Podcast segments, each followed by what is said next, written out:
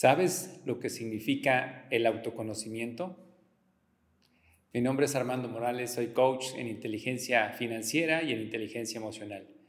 Y hoy te vengo nuevamente a compartir este tema del autoconocimiento. ¿Qué tanto nos conocemos a nosotros mismos?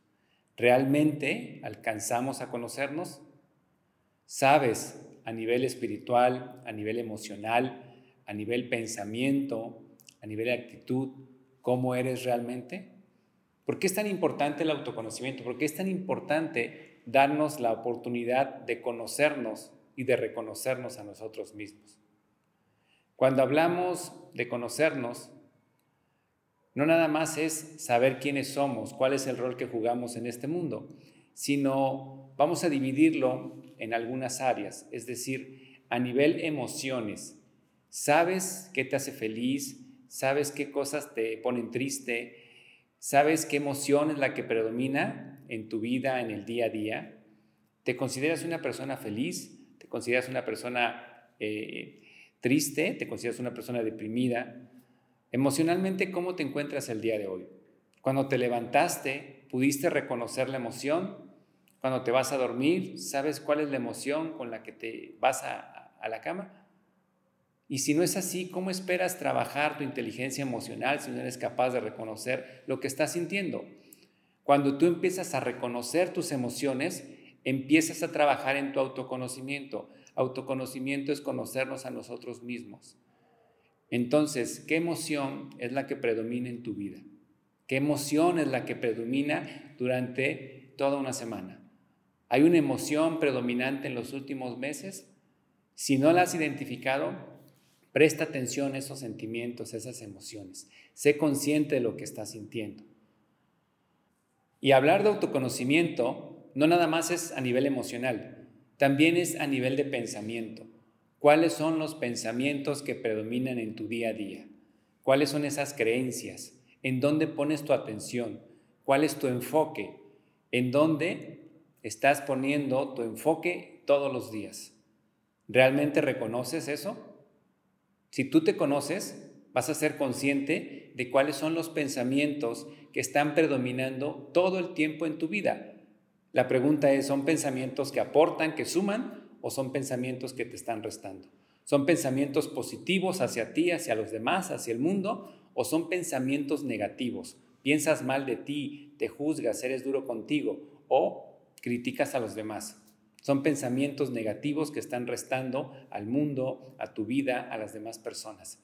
Ser consciente de estos pensamientos significa conocernos, reconocer qué estoy sintiendo, qué estoy pensando y cómo estoy viviendo día a día. Cuando hablamos a nivel de pensamiento, no nada más es reconocerlos, sino qué podemos hacer. Ok, ya me di cuenta que mis pensamientos no son tan positivos que realmente sí me estoy enfocando en cosas que no me están sumando. Ok, la pregunta es, ¿qué vas a hacer?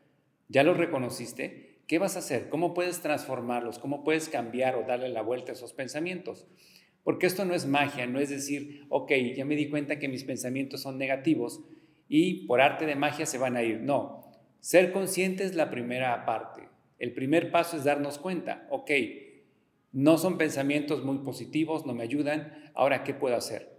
Lo primero que puedes hacer es ser consciente. Acuérdate, tú tienes el control de tu mente, tú tienes una mente, la mente no te controla a ti. Si eres consciente, vas a poder hacer algo. Entonces, soy consciente de mis emociones. ¿Qué quieres hacer? ¿Cómo lo quieres cambiar? Pon tu atención en algo que te haga feliz, algún recuerdo, algo que te, que te haga sentir bien y eso va a cambiar un poco o un mucho la manera en la que estás pensando. Ahora, yo ya me di cuenta de que hay emociones, hay pensamientos que no me suman.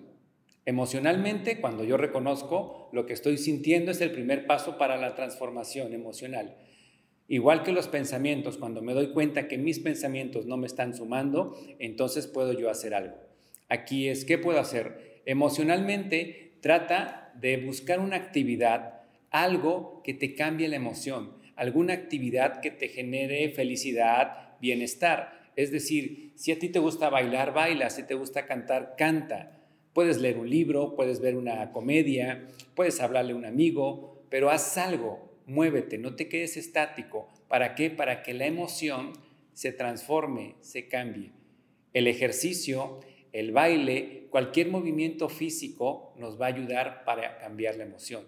Movemos energía, movemos el cuerpo y eso nos va a ayudar a cambiar la emoción. A nivel pensamiento también nos va a ayudar. Si cambia la emoción, lo más probable es que el pensamiento empiece a cambiar. Si yo estoy teniendo una emoción positiva o una emoción como la felicidad, el bienestar, la gratitud o el amor, mis pensamientos también se van a ver afectados por esa emoción. Esto funciona en ambos sentidos. Lo que yo siento afecta a mis pensamientos, pero también mis pensamientos van a afectar a mi emoción. Por eso es importante ser consciente tanto del pensamiento como de la emoción. Cuando hablamos de autoconocimiento, no nada más me refiero a la parte emocional o a los pensamientos.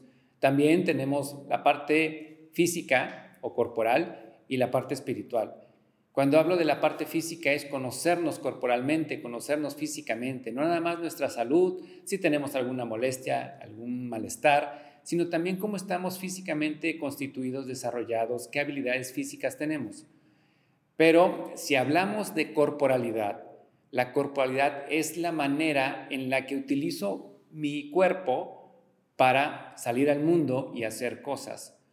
Y con esto no me refiero que, ok, puedo caminar, puedo ver, puedo moverme, tengo habilidad en mis manos. Eso es muy importante. Pero aquí me refiero a que corporalmente yo salgo al mundo con un cuerpo. Es decir, yo salgo al mundo, puedo salir al mundo con un cuerpo de una persona exitosa o puedo salir al mundo con una corporalidad de fracasado, de mediocre o de alguna persona simplemente que no está logrando lo que quiere.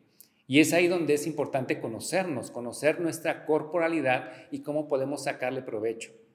Cuando hablamos a nivel espiritual, nos referimos a esta parte interna, esta parte no tangible. Si es que tú crees en esto, yo te quiero preguntar, ¿tú crees que somos algo más que un envase físico, que un cuerpo o somos algo más? Y la gran pregunta es, ¿te conoces a nivel espiritual? Y no hablo de religión, hablo de esa conexión entre el ser que somos y algo más grande, ese poder superior, eh, esa divinidad, el universo, la naturaleza, la vida, como lo quieras ver. También es importante conocernos a nivel espiritual. ¿Por qué razón? Porque al final de cuentas somos algo más, por lo menos es lo que yo creo. Somos algo más que un envase físico. Si hay algo adentro de nosotros, hay una energía, hay un ser, ¿realmente nos conocemos al 100%? Y cuando hablamos de autoconocimiento en el aspecto espiritual, es entendernos, entender esa conexión. Hay una frase de Deepak Chopra que dice, no somos seres humanos teniendo experiencias espirituales, somos seres espirituales teniendo experiencias humanas. Significa que somos algo más que seres humanos, que personas, sino hay algo dentro de nosotros, algo que se conecta con ese universo, con esa eh, fuente infinita, con ese ser supremo, como lo quieras ver. Si es así, yo te pregunto, ¿te conoces? ¿Conoces a ese ser que está dentro de ti, que habita dentro de ti? ¿Realmente le dedicas al día un tiempo para desarrollar a ese ser superior, a ese ser supremo que existe en ti, o simplemente pasas eh, desapercibido o, o, no le pones mucha atención y estás más enfocado en algunos problemas, en algunas situaciones cotidianas, cuando en realidad esa es la parte más importante, es la esencia de nosotros, el ser, porque el ser te va a llevar al hacer y por consecuencia al tener. Las personas vemos la vida, algunas personas vemos la vida de manera inversa. Pensamos que el tener nos va a llevar al hacer y por fin vamos a hacer. Pero la fórmula es al revés. Necesitamos ser. Aquí la pregunta es, ¿quién eres? ¿Qué eres? ¿Y qué te gustaría lograr? Si tú trabajas en tu ser, repito, tu hacer va a ser diferente y por consecuencia tu tener va a llegar a tu vida. El tener es un resultado, no es un fin, es un resultado. ¿Resultado de qué? De hacer lo que tienes que hacer, pero siendo la persona que tienes que ser. Y tú tienes que ser esa persona maravillosa, ese ser divino que tiene mucho que aportar a este mundo. Simplemente que no nos ponemos a, a pensar la importancia que tiene esta parte de nuestra vida. Pero el ser es la esencia. Busca tu ser, busca tu esencia, conéctate con esa parte interna y vas a ver que tu vida va a cambiar por completo.